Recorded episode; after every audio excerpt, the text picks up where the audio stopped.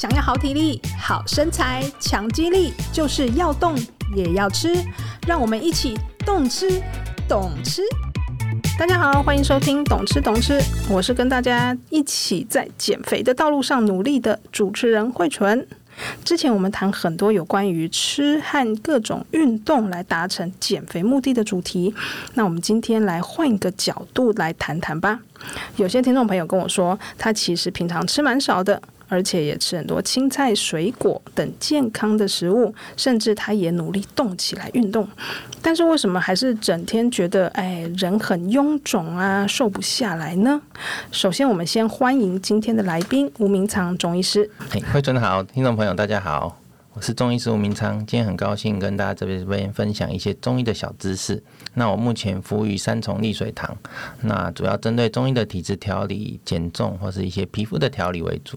是，医师，刚才我们谈的那个问题呢，等一下再来聊。我想要先请教中医师啊，这几年呢、啊，其实用中医来减肥，其实一直还是有很稳定的族群嘛，对不对？那我们也看到很多中医诊所用各种的方式来帮大家减肥。请问一下，中医减肥跟我们现在一般的西医或者是现代医学的减肥，它有没有什么最大的不同？那我会认为，以中医的调理来说，或是中医的减重来说，它是比较针对我们每个人不同的状况去做一个克制化的治疗计划的。制定，还有会针对从根本的体质去做调理，把一些身体的状况调理稳定，配合一些增加代谢、抑制食欲的药物，或是说埋线去做一个整体的全能的治疗与调理，所以达到体重下降之后，体重是可以维持的蛮好的，是就是比较从整体的身体状况去做调理，比较不会针对单一个点去做治疗。是，所以我们在中医的减肥的技巧上，大概有哪些方法可以帮助大家减肥？是，是，是，以目前来说，中医大概我们所谓内服的中药，那当然中药有分蛮多种，比如说我们所谓的科学中药、传统的水煎剂，那目前也有一些所谓定剂的中药。那定剂的出现，主要是去符合有一些可能听众朋友，或者说本身服中药上对中药的味道会有一点点障碍，哦，所以不喜欢那个味道，对对对，所以。这个定剂在服用上就相对比较不会有那么强的味道。对，它都已经做成包起来，或者是做成其他的形状。对，在吞服上，或是说外出服药上，也相对比较方便。哦、对，临床上的客人，他们也是会服药，会觉得哎，药粉会有点呛到，所以就是去改一些定剂去做一个服药胶囊这样。对对对，也是可以达到一样的治疗的效果。这样。哎，有一件事我也蛮好奇的，是我每次在看中医的时候，中医师都跟我说，你最好吃水煎药比较有效。有的人就会跟我说，你那个科。科学中药它那个没有水煎药这么有效，不晓得医生怎么看这件事？是是是，啊，这个的确是没有错。那我们像我以前在研究所的时候，其实有针对这个科学中药、传统的水煎药去做一个里面有效药物浓度的分析。哦，酷。对，水煎药的药物浓度绝对是大于这种科学中药。那不是说科学中药没有效，科学中药的出现主要就是符合现代人生活嘛，我们服药方便、携带便利。嗯，水煎药是比较传统，我们需要用药材，然后自己用一个煮中药的器具，那要在那边固火，要大火小火，早上煎一次，下午再煎一次，或者说。在做一些药物的处理，相对在以现代人繁忙的生活来说是比较没有那么方便。是对对。那如果现在其实还有一个取代的方式，是我们有一些呃，帮你煎好了，对对对对，变成吸引包，对对，就是携带也方便，那保存也非常的方便，不容易变质。这是一个就是传统跟现代的权衡之下，哎，新的一个服药的方式，一个折中，但是又平衡，就是兼顾它的效果。效果方便性，方便，对对。所以像这种即饮包这种，就是各诊所或者医院都会做自己的即饮包吗？还是说有一些共通的即饮包的药材这样？基本上我们还是会比较建议说，哦，我们看诊之后，医师个别去针对每一个人的身体状况调整。那，嗯，我觉得中医比较可贵的地方，或者说跟现代医学比较不一样的地方，就是克制化。嗯，哎，针对每个人不同的状况，因为。人体的变化是一个动态的，诶，可能我这一周有一些什么症状，下一周其实体质就会不太一样，或是像最近天气转凉，其实每个人的身体受到外在的环境也会影响，所以变成说，诶，克制化去做治疗，可以让。我们的中药更对症下药的去处理到每个人不同的身体状况去调理这样。所以科学中药就比较没有办法做加减方的。嗯，科学中药也是可以，也可以加减，也是可以加减。嘿嘿。所以其实。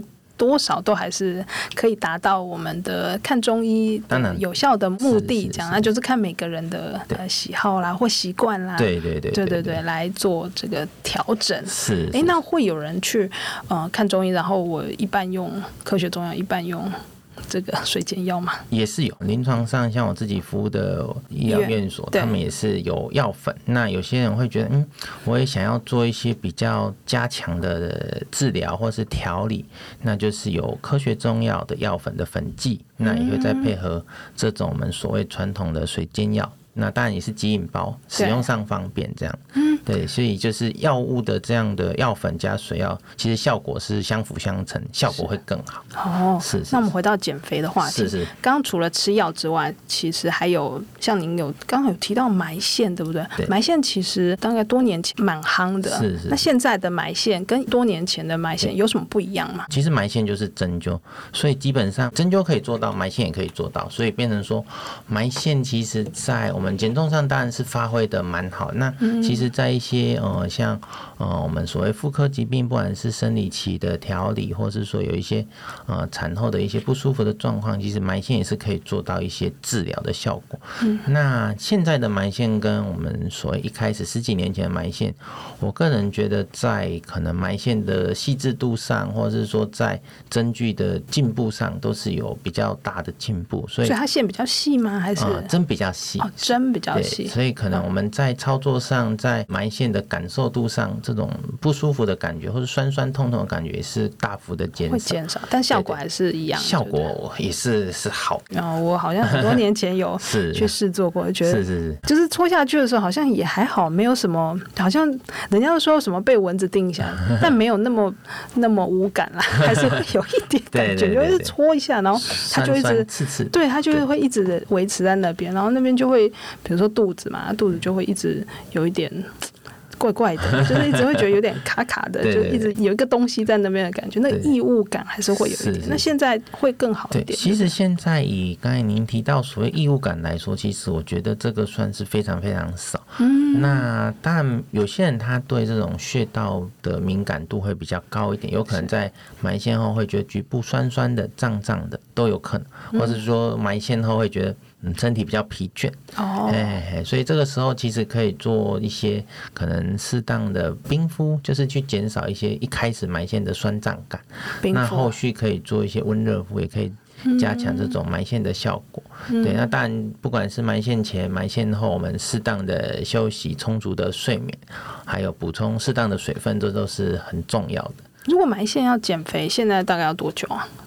嗯，如果我们看位置来说，通常，嗯，这看每个人不同的状况。如果有些人在体重公斤数上，或是体脂，因为觉得我体脂比较高一点点，我们还是会建议除了埋线之外，配合一些药物的调理，是，或者说有些人可能因为现在压力大，睡眠不好，或者是说，嗯，可能消化不好，所以即使在一些药物的调理上，再配合埋线，整个的体重下降的幅度，或是局部雕塑的效果，应该都是可以蛮快达成。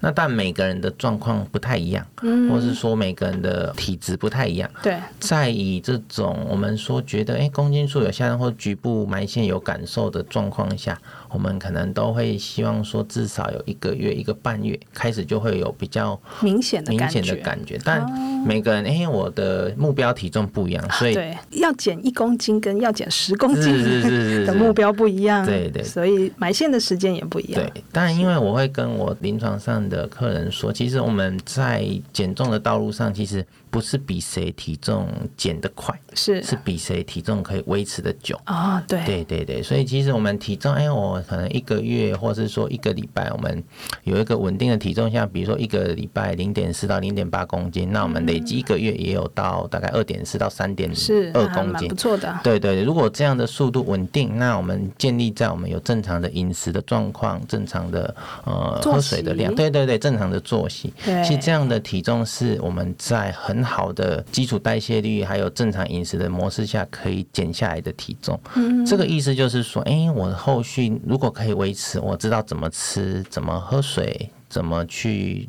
有充足的睡眠，体重是可以维持的很好的。是是是是。那我来回到我们刚开始讲的这个听众的状况。对。有些人就是说少吃多动可以减肥嘛。对。但是有些人照着这个原则啊，那他淀粉也吃的少，然后也吃很多青菜，对，却还是瘦不下来。哎，医生，这个是什么问题啊？这个部分其实会有几个小迷思。所谓吃的少。我会觉得不如吃的正确，吃的好。嗯，哎，吃的少，有些人会觉得，嗯，我就是多吃很少，只吃青菜。嗯，对对对，这样其实营养会不均衡。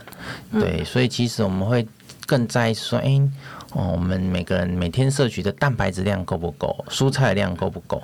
哎，所以有些人我只吃青菜，呃，没有吃淀粉，可是也没有吃到足够的营养的蛋白质，身体更水肿，或者说疲倦感更强。哎，甚至有些人他可能比较极端的节食啊、断食，嗯，造成一些身体的状况会更明显。比如说有些人营养不均衡、贫血，是，或者是说甚至比较严重一点，皮肤出状况、掉头发。甚至我有遇到蛮多临床上的客人，他们可能在减重的道路上用一些比较极端、激烈的方式，让生理期整个大都停了。对对对对对对，不管是周期、生理期变得不规律，或是来的量变得很少，或是说哇，白天很累很累很累，睡十个小时，白天还是累。是，所以这个就变成说，以这种吃的少的状况下，不如说是吃的正确、吃的好的蛋白质，会在我们整个体重控制上会更稳定。是，当然您有提到说运动，运动这当然非常好。那我会。更觉得说，哎，他如果是有充足的休息的情况下去做运动会更好。我自己临床上遇到蛮多自己的客人，或者说临床上遇到的状况是，他平常哇，可能白天工作非常非常累，对，晚上可能也要加班，或者说没什么时间休息，可能一天睡个三小时、四小时，甚至对对对，那他觉得，嗯，我虽然睡得少，我还是要去运动，对对对，很努力哦，这样，对对对，运动完发现身体更累。白天精神更差，是，然后我会觉得他可能需要的，在他当下的阶段来说，应该是需要更充足的睡眠。运动太强，或是没有足够的睡眠，没有足够的休息去做太剧烈的运动，反而让身体消耗，或者说疲倦感更强，整个新陈代谢率没有提升，反而下降。所以刚刚医师也有提到说，这其实是体质，从体质可以去看，就是其实每个人适合的状况不一样，只吃青菜。结果其他什么蛋白质不吃，他可能身体会怎样更虚吗？还是什么？对对对对。所以像最近医生这边有出了一本书，叫做《中医五行减重》嘛，其实就是在提到把这个减重的方法分成体质五行有不同的做法。那医生可以跟我们讲一讲为什么要分成五行，或者是五行是不是有一些怎样的规律嘛？我们人体是很奥秘的。那我们所谓做这个五行的区分，主要是做一个大方向的分类，因为其实。在这五种类型的状况，其实很多临床上遇到的状况是，它有好几个阵型，它不会只有一个、嗯、单一个。对对对，所以在这个分类上的目的是说，哎，我们可以有一个主的方向，比如说我们可能在身体上有所谓的脾虚湿阻型，嗯。嘿嘿，所以这个状况下，在我们用药上可能就会比较针对。补脾祛湿利水的状况去做一个加强，可是不是只有说啊，我只有这个脾虚湿阻，其他的症状就都没有，都没有，所以症型是可以重叠的，最多会叠到几个？其实 我有 看过，我们这个五行做出来会有一个所谓这种图的分布，对，既然它就是几乎五个都很满，压力也很大，平常也吃的很简单，休息不足。就是脾虚湿足、肝郁气滞，就是这五个分型全部都有，都有可能。对，五行全中。对对，那我们当下看到就会知道说，嗯，这个人的身体是需要很长时间的调理，是才能把他体质调理好，把他一些症状处理好，这样他在减重的状况下会更好。所以，如果是像碰到这样子的人，他的重点就不是。减重了嘛？他就是要先调好，他自然就会瘦，是这样吗？应该是说，在体质调理跟减重是并行的。嗯，对对对。那当然看他的状况，如果他身体真的是非常非常的虚，那我们调理的用药上的比重上就会增加。像我们刚才提到这种脾虚湿阻，或者说身体的水肿的状况非常厉害，其实，在调理过后，如果他水肿状况已经改善，他体重自然而然会下降。嗯，对对，就是有些是透过体质。食调整就可以达到减重，但是还是需要加一些额外的是是方法去加强它的减重的速度或者是效果。对对对对对。哦，好，这样聊到这边，大家一定都很好奇，这五行到底是什么五行呢？这个我们在空中其实很难跟大家一一说，但是我们还是尽量的试试看。可不可以？我们透过书中的一个体质的检测表来一一跟大家检视。建议大家先拿出一张纸，然后一支笔，照着我们说的先做记号，然后最后我们就会算出一个你到底是哪一型，或者是哪两型，或者是哪五型 哎的这样子的呃症状。好，我们就一个一个来说吧。嗯，好，我们第一个可以看看说自己早上起来，比如说一睡醒会不会觉得眼睛泡泡的，或是觉得脸水肿？有些人会觉得啊，我怎么一早起来就眼睛就是很水肿，眼皮很浮。如果你有这样的状况，你就可以做个记号，先打圈。好，大家记得要打圈哦。好，先圈哦。好。第二个是说，哎、欸，您可以照镜子看看自己舌头伸出来，看看舌头两边是不是会觉得有点啊、呃、凹陷的感觉。两边凹陷，就是有点是说，哎、欸，我们舌头有点水肿，所以变成去碰到两边的牙齿，牙齿，所以我们会说，哎、欸，看看我们自己的舌头有没有一些些牙齿的痕迹，是，或者说舌苔会不会觉得比较白白的这样子。嗯、啊，如果有符合这一项的，再打一个圈。是。那下一个就是，哎、欸，我们可能要看看说，如果我们有结便的状况，是不是会觉得结便偏软软、湿湿黏黏的，或是说有时候马桶会觉得，哎、欸，好像冲不太干净。对，大家上大号的时候注意一下，是大便的形状。是，对。那如果有这样子的状况，再打一个圈。是。好，再来下一个。好，下一个我们可以看看自己会不会觉得容易怕热，或是说嘴巴容易破，或是说容易长痘痘。如果容易长痘痘，先不要打圈哦，现在开始打勾。如果有符合这项症状的，打勾。对对，再来。下一个就是，如果会不会觉得嘴巴容易干，口干舌燥，或是觉得有时候您的亲朋还会觉得，嗯，你的口气比较重一点哦。是。对，打勾，这也是打勾。打勾。好。下一个就是会觉得，哇，每一餐要吃很多，或是吃东西需要吃很快，可是吃了之后又很快就饿了。很快就饿了，对，这个也是打勾。对，好，以上有三题是打圈，三题是打勾，不要打错喽。我们下一个要进入打叉叉的记号哈。对，如果会觉得，哎、欸，会不会有人跟你说，哇，你怎么脸色有点暗沉啊，或是容易长斑？如果这样的状况，就打一个叉叉。好，脸色暗沉，或是蜡黄，嗯、或者是长斑，请打叉叉。是，好，继续。下一个就是看看我们每天的作息会不会常熬夜。那熬夜的状况，当然每个人定义不太一样。我们这边会希望说是晚上十一点以后才休息，嗯、或者是说你需要躺下之后要躺一下下才能睡着的人。嗯，好。如果是常熬夜，或者是要躺半个小时左右以上，他才能够睡着，就是容易失眠吼。这样的人也请打一个叉叉。下一个，我们就看看有没有觉得啊、哦，平常情绪起伏很大，或是说会觉得容易眼睛酸涩、头胀痛，或是说有时候会觉得啊，记忆力比较不好，或是容易觉得注意力不集中。嗯，如果这样的状况，您可以再打一个。叉叉叉叉，对，这个也是打叉叉。好，这三题都要打叉叉。再来下一个，我们记得等一下的记号是打三角形。三角形，对。我们可以再观察自己的脸，照个镜子，或者看一下自己的指甲，会不会觉得哇，嘴唇很白，或者说指甲好像就没有粉红色的感觉，会觉得手这样比较容易苍白，末梢循环比较不好。嗯，像这个是打三角形。是，嗯，好。再来，再来，我们可以看看冬天到了，像这几天天气比较冷，会不会觉得哇手脚开始冰冷，或是说哇非常怕冷？大家都还在开冷气的时候，你就要穿厚外套。嗯，手脚冰冷的人也可以打一个三角形。好好，下一个会觉得哇，很容易累，怎么睡都睡不饱，白天精神很差，或者一早起床就倦怠感很强。如果有这样的状况，我们可以再打一个三角形。是，再打一个三角形。好，那等一下的几题要打星星。嗯，下一个就是我们观察一下，会不会觉得我们的脚很容易水肿？有些人可能工作一整天，觉得晚上哇，我的脚很酸很胀，这样就是有容易下半身水肿的状况。请打星星。嗯，好。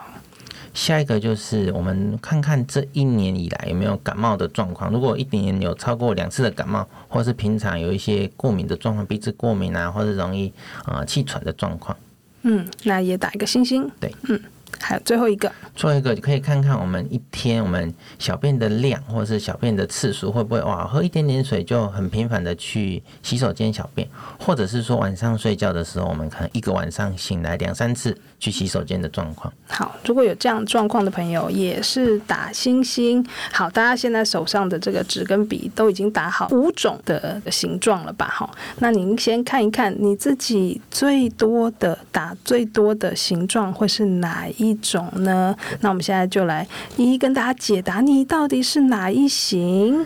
哎，首先呢，就是我们刚刚第一个是打这个圈圈，打比较多的。哎，是一到三题的部分嘛？圈圈，如果你这三题它是都是圈圈，或者是相对起来还是圈圈比较多的，就表示你可能哎有这型的状况。对对对，这个是哪一型呢？我们第一型就是打圈圈，这个记号是所谓脾虚湿阻型。脾虚湿阻型。那我们说的白话一点点，就是我们脾胃跟这种水分的代谢运化有帮助。所以，嗯、呃，如果您在一到三题这个打圈圈的记号上比较多，那表示您整个肠胃的这种水分代谢会比较不好。那这边比较有一个小小地方跟大家听，诶，中医的脾胃跟西医我们现代常讲的脾胃，其实脾脏，对对对，有一点点功能上的不太一样。虽然名字是一样，所以有些人会很疑虑，嗯，为什么他中医师跟我说我的脾胃很好，那我明明去健康检查，脾胃也没事情啊。嗯对，可是这个脾胃名字一样，里面的意义会不太一样。对，那大家可以先记得啊，就是脾胃。哎，我们小时候也常常听到长辈说啊，脾虚，所以要补脾、开胃、开脾。对，所以胃口才会好。所以有时候如果您发现，哎，我可能第一题这个圈圈比较多，那我们可以看看说我们平常的这种消化状况，或者说会不会身体很容易水肿。嗯，对对，所以、这种人比较容易水肿。对，比较容易水肿。那要怎么办呢、啊？像如果是这种人的话，我们会怎么建议他去调整体质，或者是如果他想要减肥的话，该怎么办？对对，如果听众朋友您发现，哎，我的这个分型起来是这个脾虚湿阻型。就是我们所谓容易水肿的状况。那在我们平常的生活的状况上，第一点当然就是补充足够的水分。水分，对，嗯、这个我已经水肿了，我还要补充足够的水分。对，这个就是第一个小迷思。有些人会觉得，嗯。为什么我已经水肿，医师还叫我多喝点水？其实，在研究上，其实水分的补充足够，可以让我们身体的新陈代谢、水分代谢稳定，反而可以让水肿状况排除。那有些人他可能平常吃的口味比较重，水分又喝得少，这个时候他身体的水肿状况就会更厉害。所以我们会跟我们的。临床上的客人说：“哎，我们水分一定要补充足够，这个在减重上是非常非常重要的一件事。而且我觉得比较起来，这个也是相对好达成的一件事。是啊，我们就会遇到一些客人很可爱，就说：啊，医生，你看我今天特地去买一个两千 CC 的水壶，我们一天就把它喝完。我说：哇，这样很好。呃，如果是有这一型的朋友，还是第一个就是要多喝水，多喝水。对，那他还能做什么别的？对，第二点就是我们要补充足够的蛋白质。”还有在吃饭的时间需要按时间吃饭，有些人可能我们现在一忙哇，中餐可能拖到下午三四点，下午三四点吃完，晚餐也不饿，就变成宵夜才吃，就是三餐用餐的时间会很不规律。对，这个在我们身体的消化吸收还有这种饮食上都不是那么的理想。反而会让我们肠胃的消化状况越来越不好，那我如果水肿状况越不好，宵夜不吃呢？只是 你你刚刚说回去会吃宵夜嘛？但问题会在宵夜，对不对？这样会消化不完。对，宵夜吃那可能过一阵子就睡着，而且就消化不完了。对，而且有时候宵夜在食物的选择上，我们台湾最出名的咸酥鸡。哦。对，所以很多客人说啊，我晚上就是回家没什么东西吃，就想要吃点这种比较重口味。对对对对。对，所以这个一方面又会让我们的身体的脾胃的状况更虚，水肿状况更厉害，因为有些又比较咸，嗯，那盐分的摄取钠含量太高，对对对。对对，所以就会更肿。是是是，所以如果不吃宵夜的话就还好，如果可以饿着肚子睡得着的，挑对的食物吃。哎，如果有时候我会跟我们遇到的客人说，哎，您晚上如果说工作真的晚了，那您还是可以可能简单吃个蛋，或是没有很饿喝个豆浆，先稍微微波一下。至少有一点蛋白质。嗯、那也不要说让空腹的时间太久。太久。对对对有些人饿太久，饿过头，肠胃其实也会出状况。啊、哦，也是、欸。甚至有些我们现代人文明病嘛，胃发炎，嗯、或是严重一点胃溃疡，这都是蛮有可能。都有可能。对对对对，对。好，这是第一型脾虚湿阻型，是刚刚打圈圈比较多的朋友。那再来呢，是勾勾比较多的朋友，是这个第二种的，会是什么型呢？胃热湿阻型，胃热湿阻型。嗯、好，我们这个分型比较是可能会常见在有些比较体质壮硕的病人哦，或者是说他平常饮食是重口味、油腻，又有可能应酬需要喝酒哦哦，对，让我们胃的火气非常非常大，胃热，容易灰气大，火气大，对对，对。口臭。哦、我们有广告有听到这种，呃，火气大、口臭，对，就是这一型，就是这一型，胃热湿阻型。那它有一个比较特别的地方，我一般会发现说，哇，这类的人他们消化很快，很容易饿。哦，即使正餐吃很多，他可能吃完又很想要再吃的，有一些有的没的小东西这样子。所以就吃很多，吃很多，比较壮嘛。对，就你刚刚说壮硕，对对对，其实就是比较胖这样。我觉得这个说。体重比较重，那当然是肯定。那可是他还有伴随一些可能火气很大，对，或是脾气很暴躁，或是说天气热，或是说我们现在很多会看到啊，很情绪起伏很大，或是说啊会容易跟人家起争执这种、嗯、这种状况，都可以算是这一类。那这一类的人要怎么办？就是吃清淡一点。这当然是重要了，还慢慢调整了。所以其实我们遇到我都会跟呃这一类的。客人来说，我们就是慢慢做调整。我们可能原本炸鸡、盐酥鸡每天吃，我们先减少嘛，一个礼拜吃最多一次。哎，慢慢把这这种比较会让我们胃热。或是火气大的食物慢慢减少，通常就是这种所谓烤的、炸的、辣的食物，这个能少就尽量少一点点。那也一样补充足够的水分，配合足够的蔬菜水果，是，特别是蔬菜可以多补充这样。对，那这边跟大家再提一下，我会建议是我们生菜就是适量就好了。生菜，生菜有些人他吃了会让我们体质或是说肠胃的状况更不稳定，所以还是可以补充多一点点是。煮熟过的蔬菜会比较理想一点点。就是每个型的都一样吗？其实我会觉得每个型都一样。哦，因为大家有时候会觉得哇，生菜很健康，可是大家也有时候会忽略生菜的酱料也是有热量。还有生菜本身，哦，在没有做烹煮上，其实有一些蔬菜营养元素没有办法那么好的摄取。那有时候生菜还是会考虑到有一点点这种感染的问题啊，对对，食安上的食安上的问题，就是不同的考量层面。所以对对啦，中医都叫人家不要吃生，每次去看中医都是尽量吃比较热的熟的食物。对，再来呢，我们刚刚是勾勾的嘛，哈，现在是叉叉的，对，第三型是。这一型我们就是很符合现代人叫干预气质，就是压力大。现代人就是压力大，每个人工作步调都非常非常繁忙。没错，对，在大都市大家走路都走很快，吃东西都吃很快，那开车都开很快，开太慢后面的车子就会叭叭叭。对对对对，每个人坐上这个是是驾驶座的都好像换了一个人一样。所以这一型就是我们所谓肝郁气滞，这叫做物准，就是火气大。对对，郁阻，或者说平常压力大，有点类似的，然后像我们常常听到的这种自律神经失调的那种感觉。是的，中医比较特别，我们的肝其实有包含一些神经系统的意义在里面。嗯，所以我刚才也跟大家提到说。中医的脾跟西医的脾会不太一样，中医的肝也跟西医的肝不太一样。哎，中医的这个名词上，它中间里面涵盖的内容会再广泛一点点。所以这个肝郁、肝郁气滞，就是我们会觉得哇，有一个压力在，对对对，气不顺嘛。那这型的人要怎么办啊？这型的人就是要。把他的压力来源释放掉，嘿，当然不容易，不容易，对 对对。你就说那个压力来源是工作，怎么办呢？只能离职，不然怎么办？大家都说离职治百病，可是这不容易啊。说笑可以，有些人还是不可能，现实面要考量。对，就算离职，下一个工作也是一样，压力很大，总不可能都不工作吧？那要怎么排解？真的是一一辈子的功课。是是是，对。所以，我们如果您是比较属于这种干预气。制型。我们在平常生活上，当然在放假的时候，可以先稍微跳脱一下工作的这种压力的部分，是可以做一些自己喜欢的休闲活动。但运动也很好。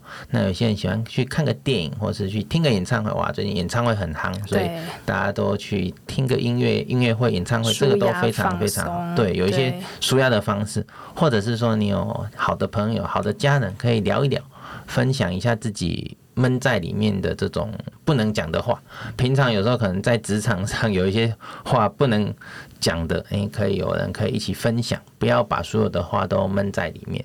那其实我有遇到临床上蛮多的妈妈。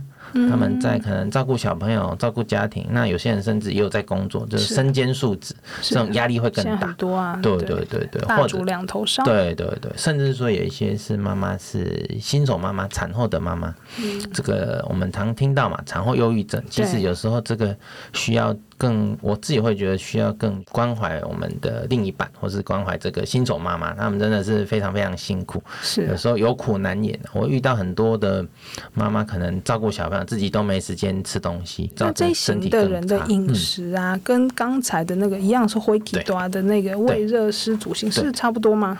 嗯，不太一样。上一个我们所谓胃热湿阻，它的火气会比较大，特别是胃火。哦，对对。那这一类型，我们说肝郁气滞、压力大的这种听众朋友来说，我们反而是去正常饮食，一样是清淡饮食没有错，嗯嗯、可是是要做，不要让自己吃东西很赶。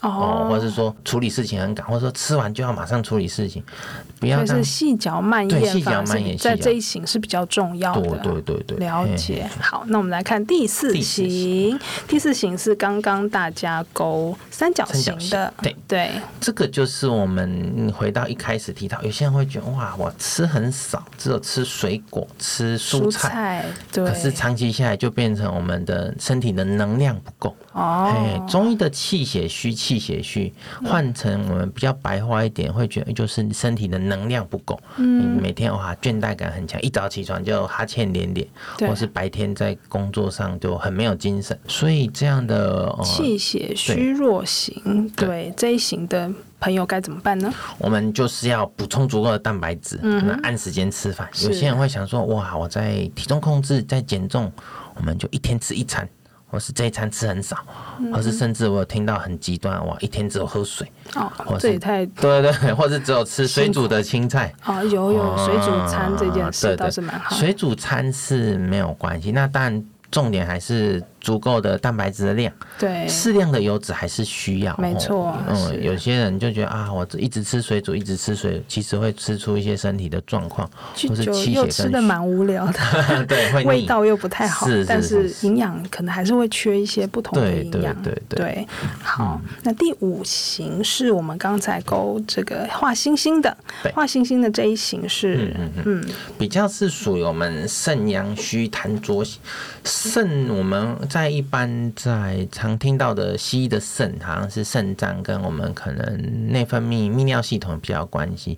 中医的肾脏，它牵涉的范围就比较广一点，它跟我们的这种呃先天就是小朋友的体质的好坏。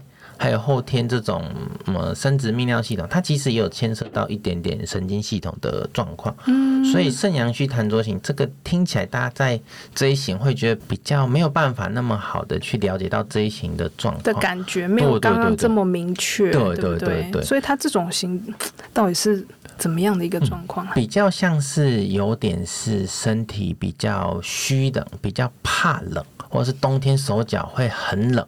那刚那。群不是也是吗？气血气血虚，所以其实有些症状，他们的症型会有点像重叠。对对对。那肾脏在中医的想法，还有跟我们生殖泌尿系统有关系。其实跟西医也是有点重叠，不过它的肾有点跟我们的生殖系统会有点点关系。是。所以这一型的人就是特别会身体很虚。嗯，或者是说临床上我们有看到一些可能特别手脚冰冷，或是说哇整个血压很低，或是说这种贫血的很厉害，那他要怎么办啊？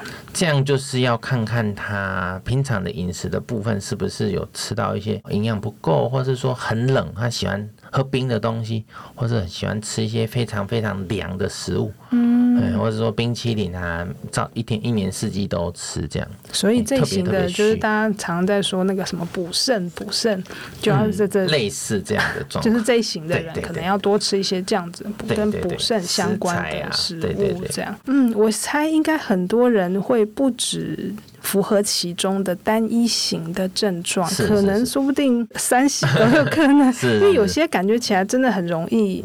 同时出现，对，没有错，没有。比如说热的这一种，就很容易这个第二型跟第三型都有可能出现，然后再加一点水肿啊，对对对。然后虚的可能是这两型虚的，它都有，对对对。所以在整体的这个减肥的策略，还有呃可以吃的食物上，其实都有各自的重叠以及对应的一些建议嘛。是是是，对。好，那至于呢，到底每一型适合吃哪？哪些，或者是说这个中医上有什么样的更细致的建议呢？就欢迎大家去找书来看，因为真的是太多东西了，太细了。那里面书里面其实我们还有提到很多，有一些调理的食谱或者是茶饮嘛，是是，是，还有一些食材的部分，其实我们也很难一一跟大家讲解清楚。但是至少大家知道自己是哪一型的喽，可以找到对应的方法。那下一步就是这个各自这个修行看个人，对，不然就是也也是可以去找中医来做进一步的个人化的去调理，对对对，没错。那我们今天就先聊到这边喽。有什么想听的话题，或是有任何建议，欢迎写 email 给我们。如果你喜欢我们的节目，请给我们五颗星鼓励，也记得按下订阅键，每次更新都不漏接哦。谢谢大家的收听，我是慧纯，我是中医师吴明昌，嗯，那我们下次空中再见。拜拜。